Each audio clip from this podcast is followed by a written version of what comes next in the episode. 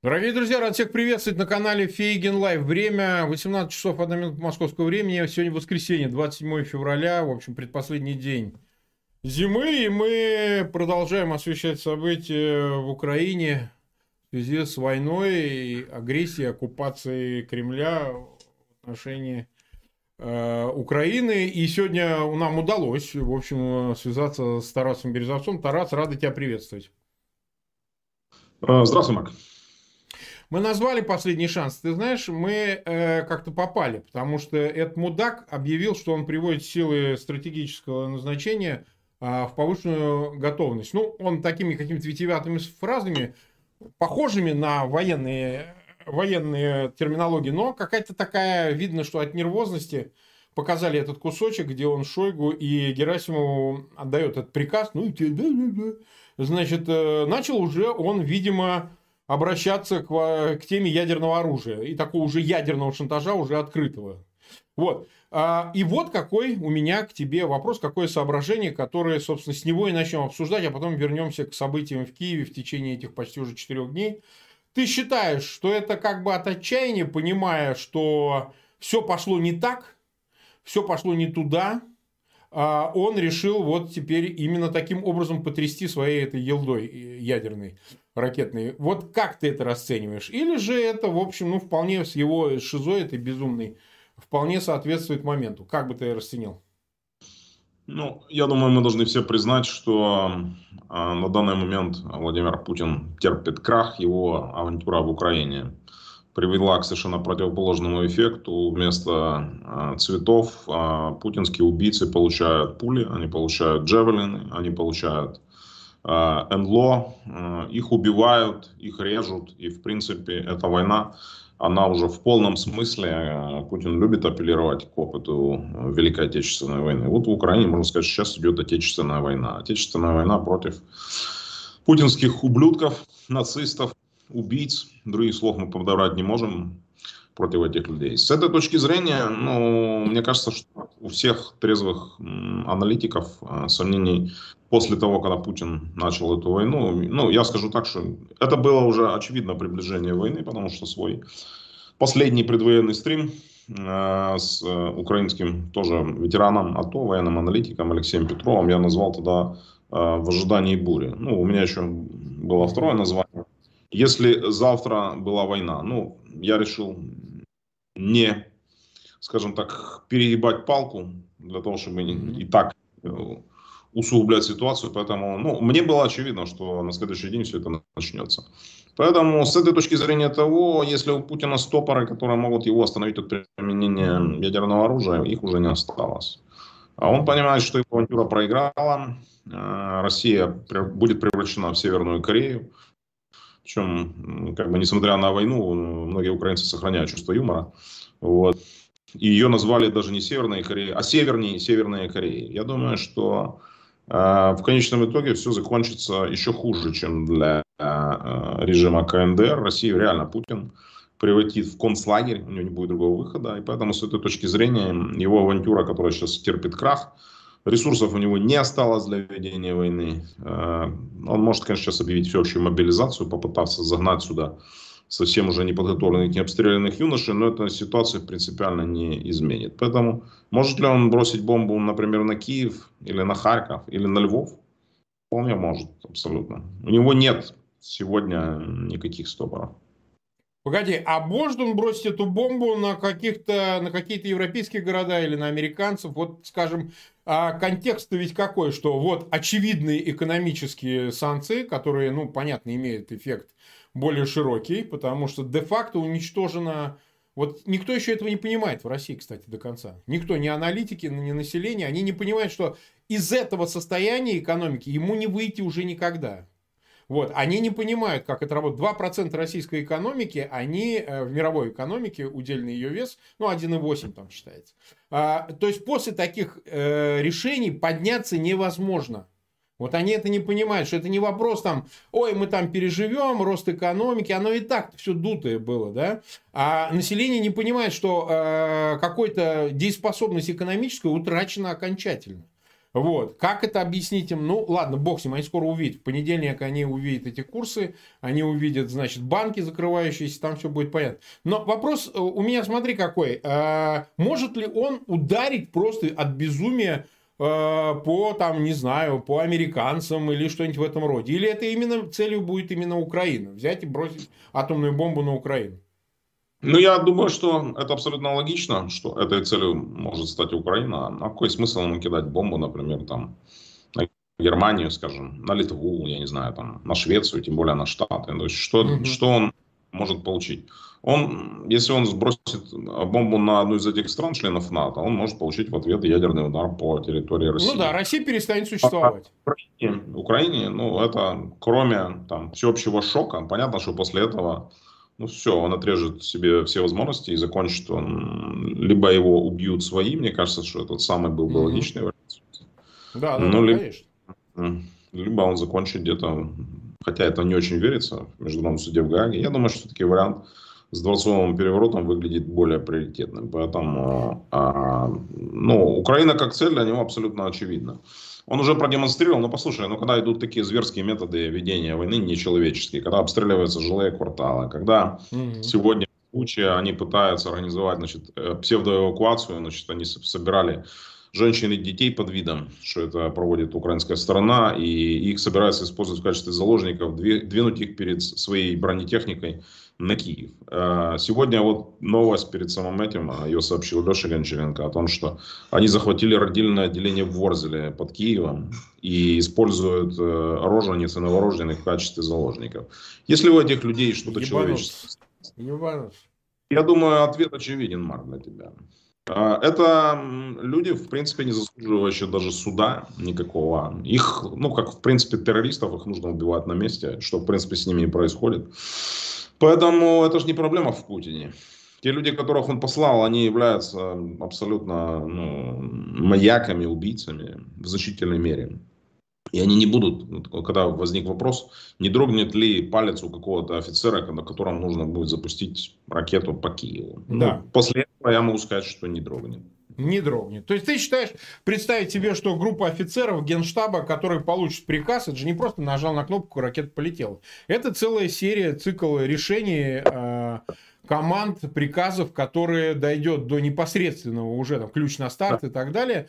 То есть ты считаешь, что ни на одном из звеньев этой цепочки, но это, безусловно, не обойдется без генштаба, там, этого можно не брать, этого, э, значит, Шойгу в расчет, это никто, а, значит, эти решения нигде не остановятся, то есть никого не дрогнет рука, как ты говоришь, и никто не скажет, вы что делаете вообще, с какого хуя вы может, это делаете?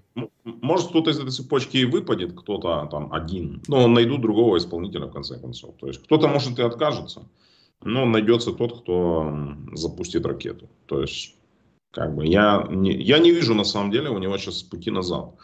Ну, давай послушай, представим. То есть, после того, что он сделал, он, естественно, первоначальный план, э, это должны, в принципе, анализировать военные эксперты.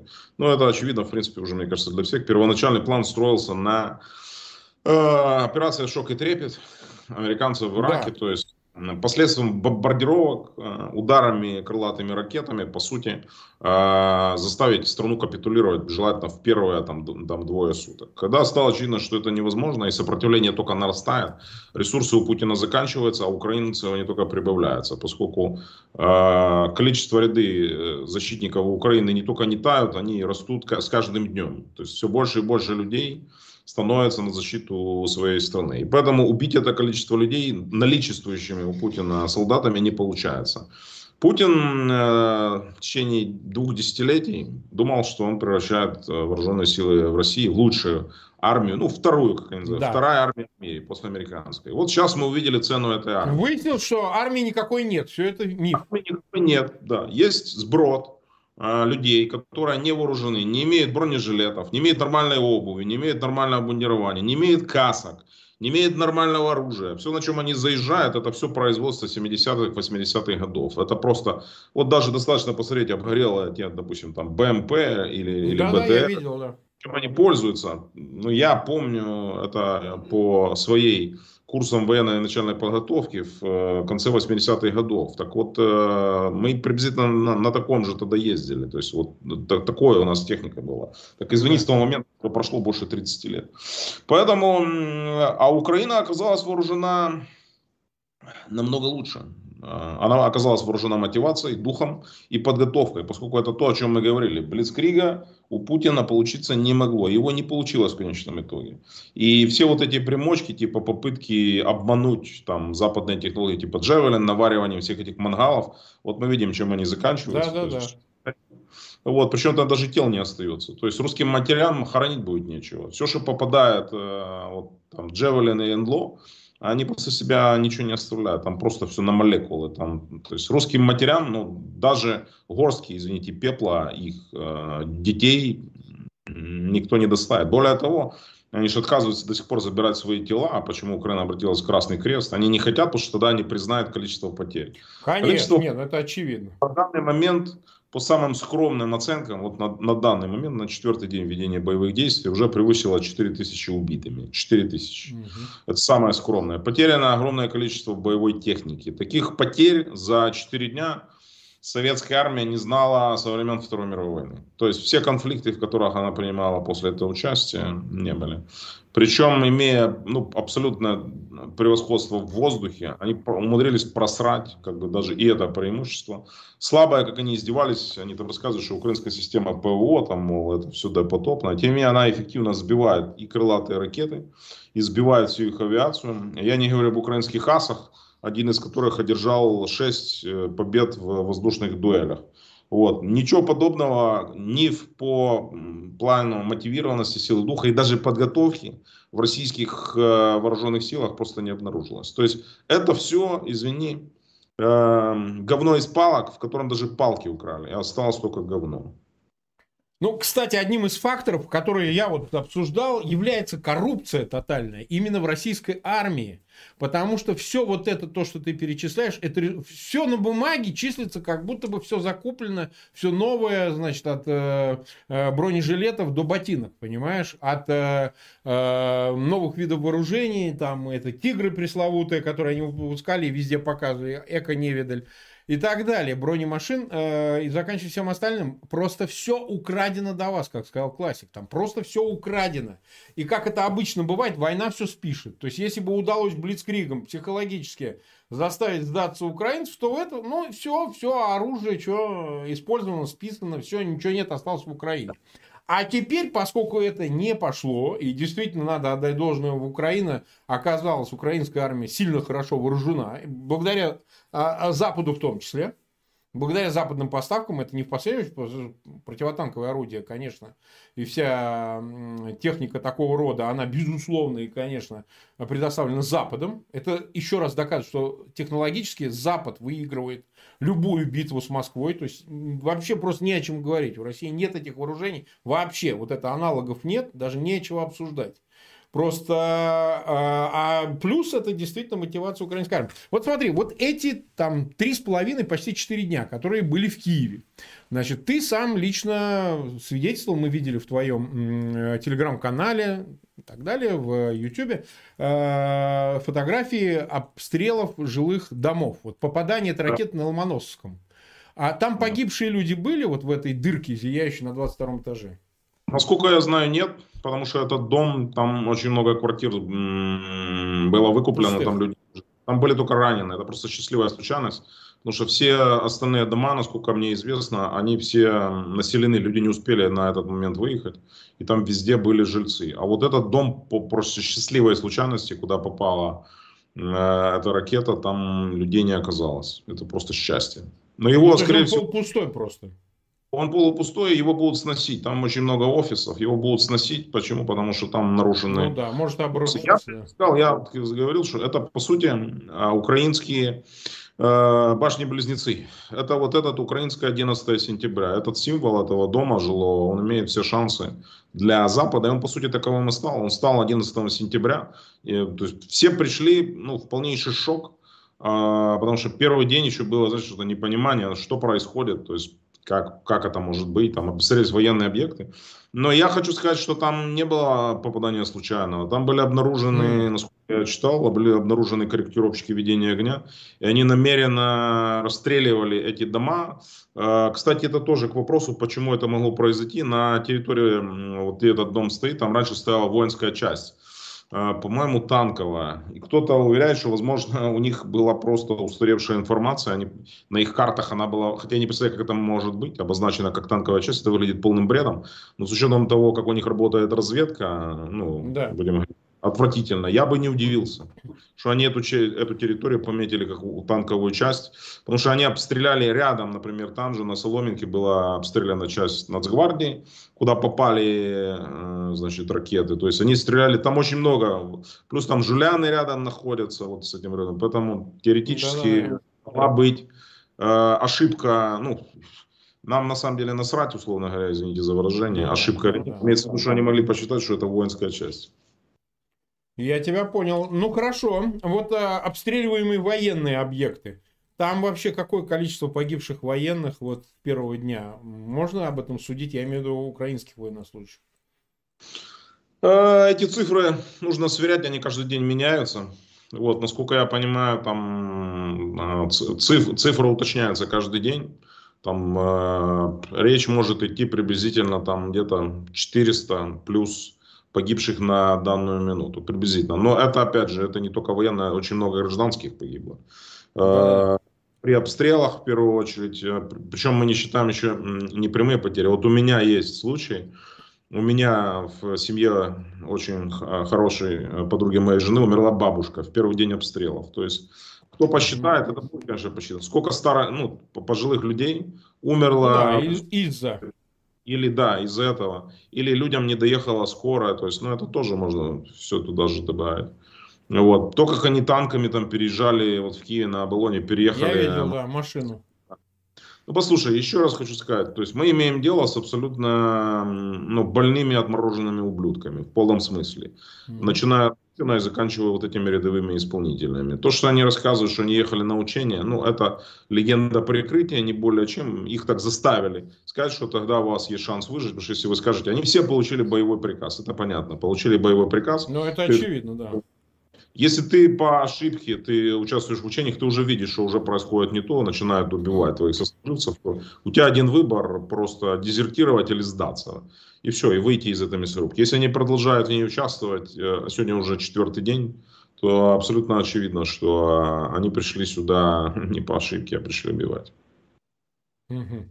Нас смотрит 21 221 человек. У меня просьба ко всем зрителям, пожалуйста, а ссылки на этот эфир, чтобы это увидел как можно больше людей, размещайте в своих аккаунтах в социальных сетях, группах, растаскивайте везде, где можно, и уж точно пользуйтесь мессенджерами, через мессенджеры отправляйте в России, мы сегодня будем обсуждать, они уже начали отключать социальные сети, и я думаю, что они, ну, к середине, к концу следующей недели уже соцсетей не будет. Поэтому мы сегодня целый эфир будем проводить со специалистом, как вообще VPN установить, Тором пользоваться, как попытаться, значит, это все обойти. Но они в конечном итоге отключат интернет, что тоже очевидно, тут уже сомнений нет. Поэтому для нас очень важно, пока еще есть доступ в большей части регионов России, особенно России, где интернет есть, есть доступ к соцсетям, поэтому распространить достаточно широко, чтобы люди это послушали, особенно родители военнослужащих, которые там находятся, пусть узнают, что происходит. А, вот смотри, тогда вопрос следующий. Какая вот ситуация? Ты уже сказал о Ворзеле, о родильном доме, о других. Ты считаешь, они не оставили надежды все-таки ворваться в Киев, то есть захватить Киев, уже хер с ним символически, остальные города там как пойдет. Ну, чтобы сказать, все, мы воткнули флаг, и вот теперь, э, значит, все, операция заканчивается, давайте договариваться, тем более, что сегодня они убедили, э, кто-то там поехал на границу разговаривать, эти от Гомеля поехали, но это мудак Мединский, он нас считается, ну как тебе сказать, бля, я даже не знаю, ну это долбоеб, понимаешь? То есть то, что его послали, это явно, так сказать, без расчета договориться. Вот. Вот послали такую российскую делегацию с таким составом. Я думаю, что, естественно, они хотят капитуляции, но непонятно, как вообще можно добиваться капитуляции от украинской стороны, учитывая ход событий военных. Они абсолютно не дают оснований капитулировать. Просто все хотят, там, украинская часть и Запад прекратить гибель людей. Вот. А для этих гибель людей вообще не факт, они говорят, у нас потерь нет. Так вот, э, на твой взгляд, все-таки, э, как в этой ситуации э, будет это все складываться? Вот и переговоры, и с Киевом, захватит Киев, не захватит Киев, что они хотят, вот на твой взгляд. На мой взгляд, они уже проиграли. Еще раз повторю, у Путина не осталось никаких людских ресурсов для того, чтобы попытаться сломить сопротивление. Они сегодня уже рапортовали в своих телеграм-каналах. Э, активно Телеграм стал одним из основных источников донесения информации из-за проблем с интернетом. Ты видишь, как угу.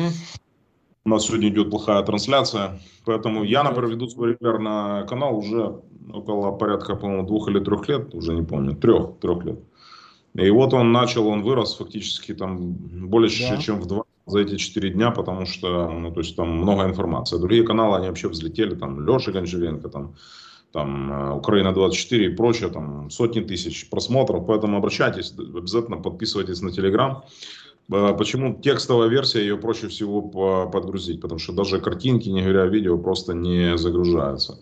Вот, поэтому еще раз отвечая на твой вопрос, остались у них резервы для того, чтобы взять Киев и Харьков. Да. Могу сказать, на 99% этих резервов у Путина нет.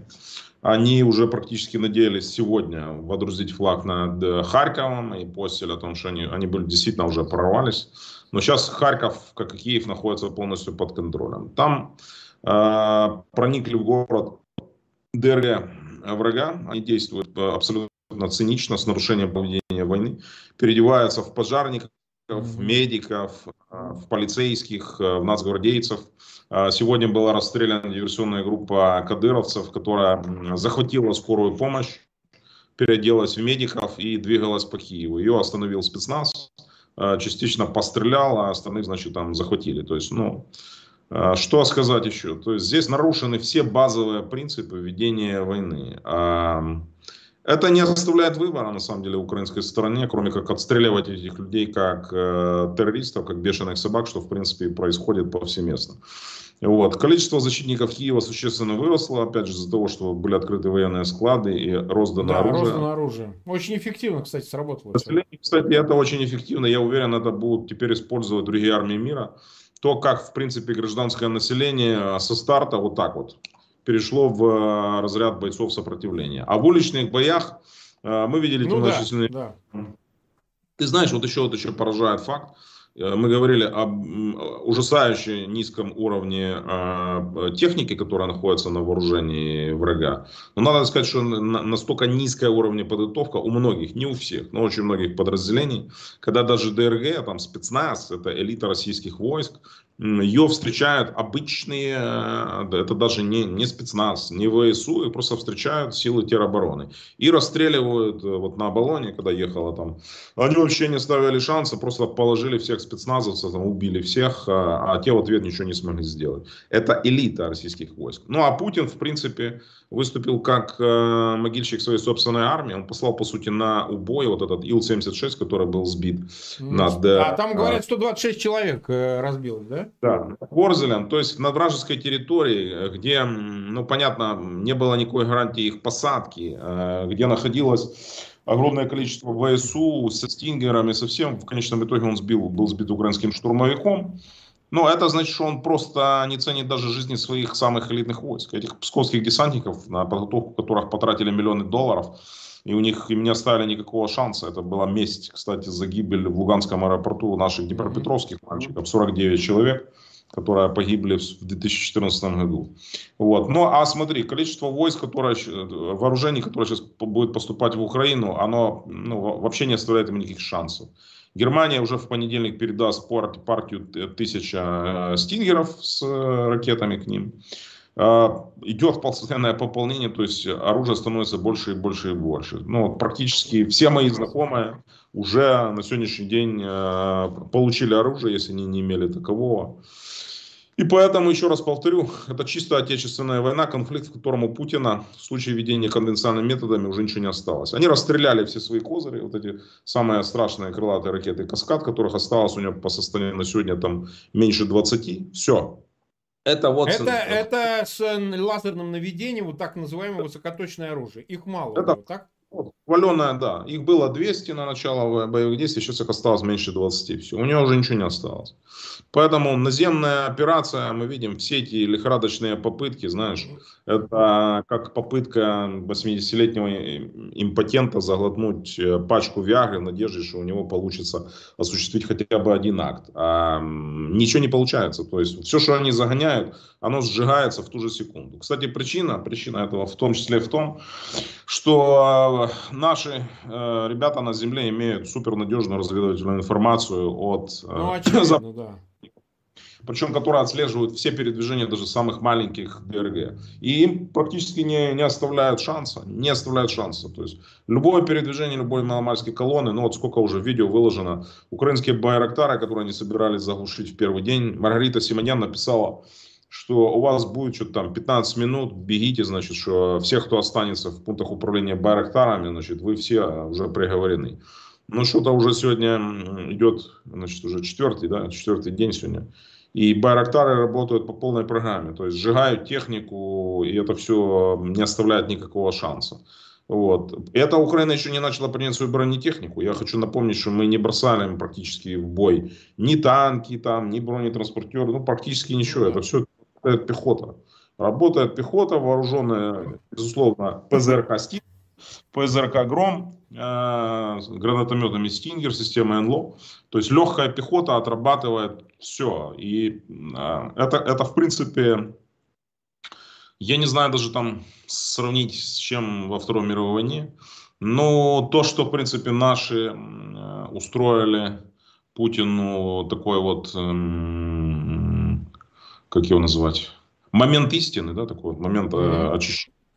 А похлеще, чем это было даже в Первой Чеченской войне, когда зашли и были потери крупные в Грозном.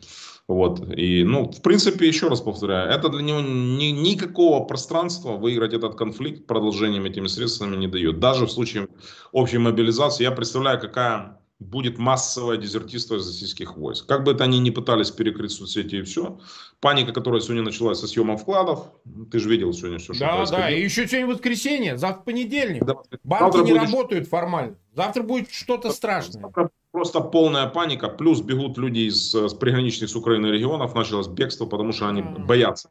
Смотри, он дал легальное право Украине нанесения ударов и по российской, и по белорусской территории. Кстати, это касается числе Лукашенко. Вот. И э, у них пока даже те захваченные плацдармы, которые остались, они не смогут их защитить, поскольку после перегруппировки войск будет, э, это не будет быстрый процесс, будет очищаться территория Украины таким образом, чтобы полностью выдавить их и с юга, и с севера, и с востока. Вот. И я думаю, что Путин понимает, что украинские вооруженные силы сейчас на волне, опять же, перевооружения, эмоционального mm-hmm. подъема они получили сумасшедшие поддержки. Вливание войск сейчас а, сметут, если он не, не будет угрожать применением ядерной бомбы, они просто сметут сейчас так называемый ЛДНР. То есть там... Ну, то есть произойдет... они точно будут ЛДНР э, падут 100%.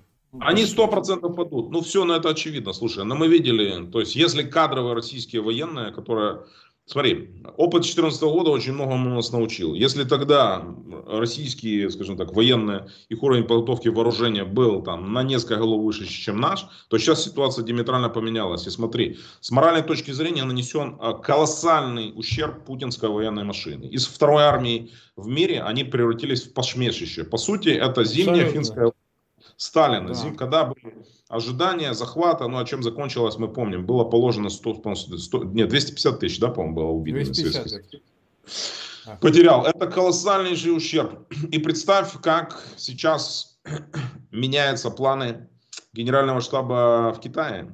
По да, однозначно, однозначно. Путин дал шикарный сейчас просто пас китайцам. Они сейчас могут сделать с ним все, что хочешь. Э, просто выдавливать из него, знаешь, как пасту из тюбика любые сейчас э, компромиссы. Э, делать с ним все, что хочешь. Потому что Китай сейчас увидит, все другие соседи, увидели, что Россию теперь можно брать. То есть, если ну, украинские... Да, и она вообще не гегемон, как теперь выяснилось. Это можно было скрывать, а теперь никак.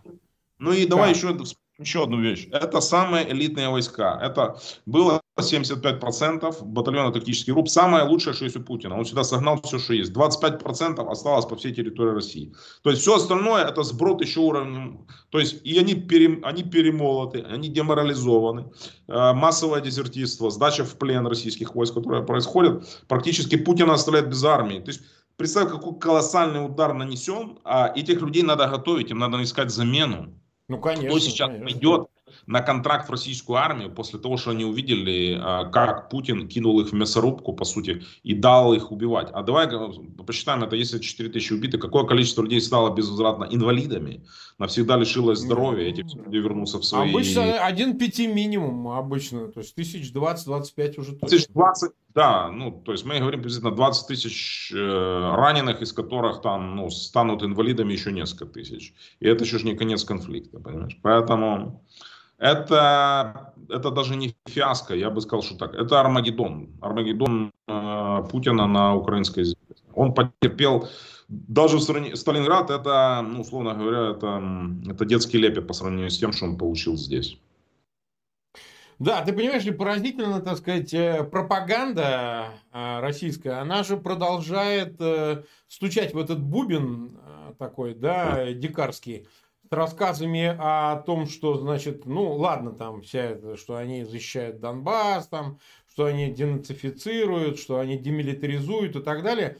То есть э, продолжается вот это дикое обман, этот дикий обман, ну там нет потерь, то есть никто не погиб, значит, что операция развивается, так сказать, в соответствии с планом генштаба и так далее. То есть э, ложь, ложь, ложь, ложь, ложь, ложь, ложь. И да, действительно, большинство населения России это хавает. Это факт. Они это хавают, они не боятся узнать правду. Я бы так сказал. Это не то, что они не могут ее знать. Ну, открой интернет, посмотри видео, посмотри фотографии, посмотри это все, посмотри карты, как все происходит. Но нет. Люди боятся узнать эту правду, понимаешь? Они ее просто боятся узнать. Да. Это поразительно, это состояние общества такое, несомненно, потому что, ну, во-первых, единицы только выходят на протесты на уличные, потому что Россия это полицейский концлагерь, в котором уже сейчас, это концлагерь будущий, но уже сейчас это концлагерь, где протестовать, организовываться вообще невозможно в принципе. Поэтому я, например, ну, со скепсисом отношусь к возможностям именно политического гражданского протеста. То есть к вооруженному э, сопротивлению я отношусь с интересом. То есть гражданская война в России, то есть, как говорил классик, э, война империалистическая в гражданскую. Вот у этого шанс я бы видел. Да? Армия поворачивается, говорит, нас обманули, нас предали, нас кинули, значит, в эту мясную мясорубку, да, значит, в бойлер. Ну, давайте-ка мы разберемся с теми, кто это сделал. Вот у этого логика может появиться, да, потому что это вооруженные люди, их э, преизвестное количество, это недовольные кадровые офицеры, руководство, потому что их же сделают крайними, всех этих Герасимовых и и они могут на этой волне сказать, нет, нет, так не пойдет. Мы армия победителей, типа вы говорили, а оказалось вот теперь что, позорище. И они могут обернуть оружие э, вспять. Такое нельзя исключать. Я не знаю, конечно, но э, это может быть. А у протеста на улице люди, которые уходят с плакатами «Нет войне», шансов никаких. Вообще, иллюзий питать не надо. Но есть еще одно средство. Это санкции. Это то, что делает Запад. Потому что, ну, я вот, например, наблюдаю, я считаю, что они делают все правильно, но мало. То есть, они делают в тех направлениях, которых надо. Пример. SWIFT. Они объявили, что завтра будет SWIFT, но он не общий будет на все банки.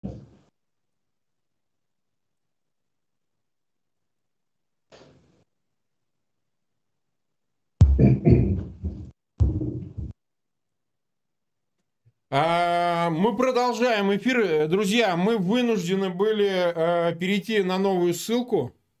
Вот. И, соответственно, э, соответственно, мы сейчас пытаемся наладить все. Но, э, к сожалению, напишите нам, действительно вы видите нас. Это сейчас будет продолжение, потом мы склеим эти два кусочка, и у нас будет полноценный эфир. Потому что нас, видимо, ложат. Э, то есть, по-другому я не могу это объяснить. Вот, ну что делать? Э, сами видите, какая ситуация. Естественно, что э, что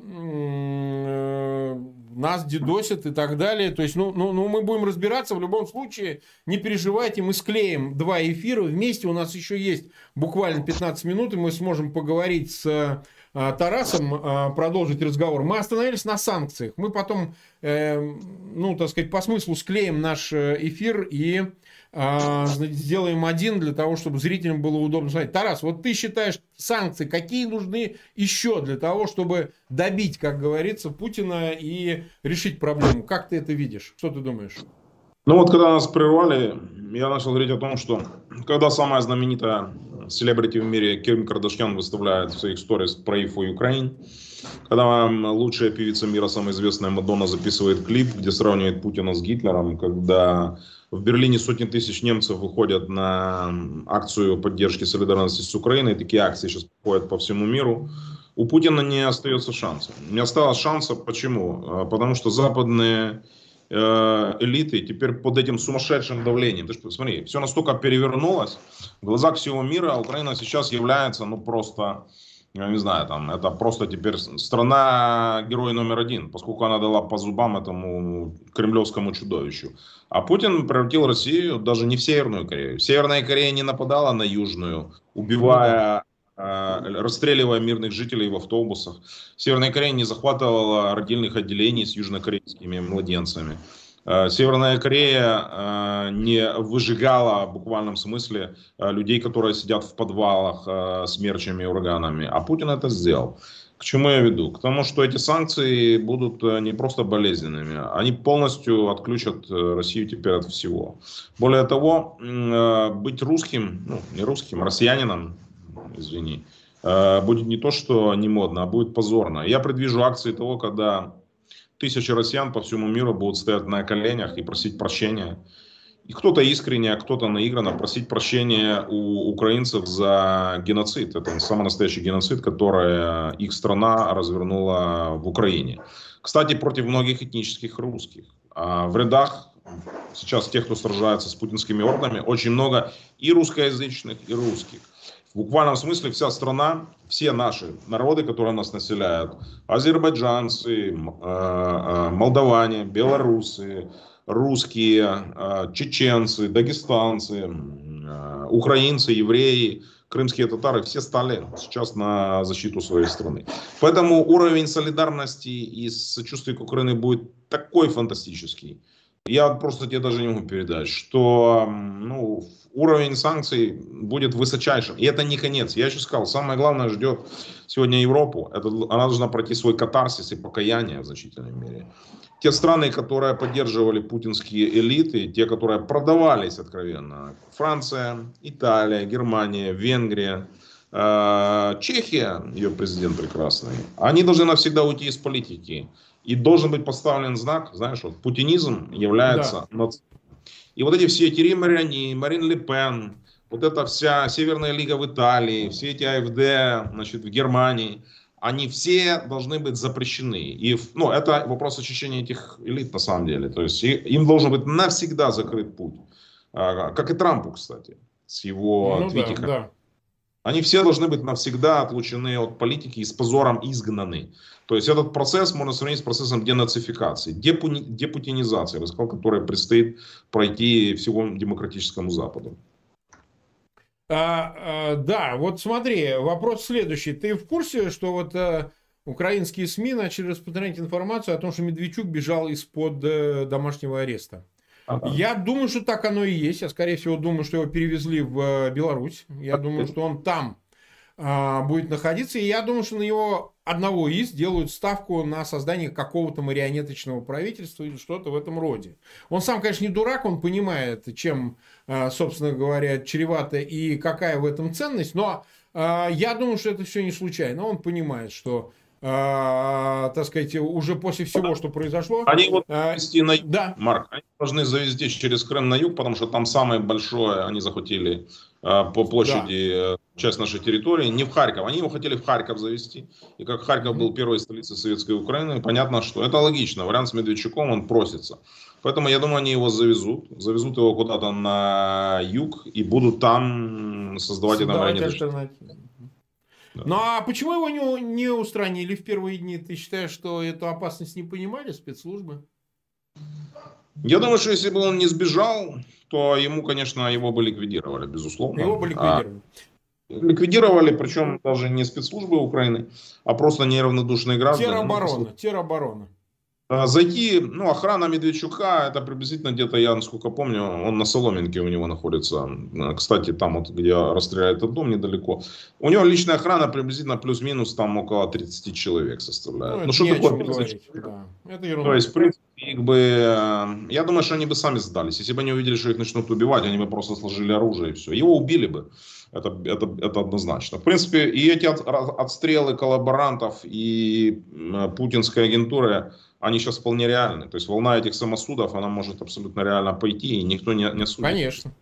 Ну, То конечно. Это... А, а как? Это война, война. О чем тут разговаривать? Война. Ну, это война. То есть ты же не будешь, тебя же никто не осудит западное правительство за то, что ты убил диверсанта, который ехал а, в машине скорой помощи, собирался убивать мирных конечно. граждан. Конечно. То есть это, ну вот то же самое и с ними может произойти. Но ты думаешь, ты понимаешь, вот это очень удобно, как бы с точки зрения, да, там в Киеве где-то вот ухлопать их, но ведь масса людей скрывается вне пределов Украины, да, и они, а, вот этот пресловутый испанский педофил, так сказать, не будем называть имя, чтобы не рекламировать. Вот он там скрывается где-то под крышами ГРУ и всех остальных. Почему до сих пор, вот уже началась война, он же а, работал, рассказал, что войны не будет, что это все вот э, придурки, нацисты и так далее. Почему его не ликвидируют? Вот, вот я задаю этот вопрос. Почему, ну, значит, вопрос. не устранят? Это же ресурс надутый я... именно Кремлем, понимаешь? Ну, я не, мы с тобой люди как бы гражданские, нам сложно, да, мы эксперты, да. журналисты. Но я могу так предположить, что, в принципе, вопрос создания сейчас э, настоящего украинского спецслужбы по типу Массада, да, с расстрельными да. списками, неформальный, конечно, никто его не подтвердит, он абсолютно конечно, реален. Конечно. И то, что сейчас может быть вполне возможно, наконец создано подразделение, оно было на самом деле, которое ликвидировало да, Киев, я знаю. Да. То есть с теми, с теми же людьми, плюс новыми, мотивированными, которые ну, еще больше повысили свой профессиональный уровень. А что такая организация, я думаю, она, ее идея создания лежит на поверхности, и такая организация сможет э, не обязательно ликвидировать, а, например, просто похищать, находить этих людей, привозить их потом на суд Привозить в Украину. Его, да, на суд в Украину. Западные спецслужбы сейчас сами будут э, заинтересованы в том, чтобы проводить акции по зачистке и аресту этой агентуры, суду над ней, если это граждане этих стран. Если это граждане Украины или России, их могут совершенно спокойно, как ну, упомянутый твой педофил, их да, просто выдадут. Педофил угу. на расправу выдадут в Украину. Ну, мне кажется, что в принципе они приговорены, или их должны ликвидировать свои, потому что эти люди могут что-то знать лишнее, ну или их ждет очень весьма, теперь точно уже скорая высылка в Украину. Ну, то есть, теперь уже никаких юридических зацепок не останется. Ну, Абсолютно. ты видел, вот в Чехии вчера поменяли законы, и там, значит, два сразу человека получили криминальные статьи, то есть пока обвинение, суд, понятно, за отрицание войны в Украине. То есть, вот, то есть это будет сейчас внесено очень быстро. И все, кто попытается даже мягко пропетлять, оправдать путинскую агрессию, то есть сейчас будут вводиться жесткие криминальные статьи за отрицание подобного и возвеличивание, соответственно, путинской, путинских преступлений. Поэтому все эти педофилы, они сейчас или просто им надо спасаться в России, вот, или их выдадут сюда всех, в Украину. Ну, в, в этом-то, вот ты понимаешь, в этом и беда. Проигрывает тот, кто держится законов, понимаешь? То есть, когда уже началась война, уже нельзя э, ссылаться на какие-то гуманистические принципы. Мы тут по закону, мы это можем, это не можем, а давайте в суд отдавать. Это как раз и нужно Путину. Он чем силен? Тем, что для него ни правил, ни законов, ни понятий, ничего. А, а противная сторона, значит, э, жертва, в данном случае героическая жертва, она, э, значит, не может себе этого позволить, она держится закон. Но война-то все меняет. Война-то она меняет правила, начинает действовать другие, по которым ты не можешь, значит, подставлять щек, когда сносит голову, как говорил классик. Поэтому, конечно, в этой ситуации нужно действовать жестко, решительно, без рефлексии, без оглядки, так сказать, не взирая ни на какие вот эти завывания. В России это тоже целая беда. Мы не можем быть такими же, как они. А мы не будем, как они. Мы хотим быть хуже, как они. Понимаешь, вот ты говорил об искуплении там известном, да, многие русские испытывают эту горечь. Я бы сказал так, вы знаешь, от э, страданий, от воплей толку мало. Вот. вот, простите нас, простите нас. Да, понятно, это все морально важно, но это для хорошей, для спокойной обстановки. Нет. Искупить это можно тем, что уничтожить эту власть, уничтожить Путина и всю его клику, просто их уничтожить. Сделайте такое одолжение. То есть, если вы чувствуете, что вы испытываете вину известную, лучше искупить ее тем, что просто избавьте мир от этого вурдалака. Вот как это должно происходить. А не путем «вы нас простите, мы вот ничего не можем сделать» и так далее. Ну, это, конечно, все хорошо, но только это мало чем помогает. Он сейчас еще запустит ядерную ракету с ядерной боеголовкой и будут говорить, ну вы нас тоже все простите, и эти простите, и те простите, потом еще простите. Но это бесконечная история. То есть тут может работать только исключительно, значит, э, то, что вы сделаете, а не то, что вы скажете. Вот я всегда держусь этого. Вот. Даст Бог, ситуация может повернуться и возникнет возможность избавиться от этого режима.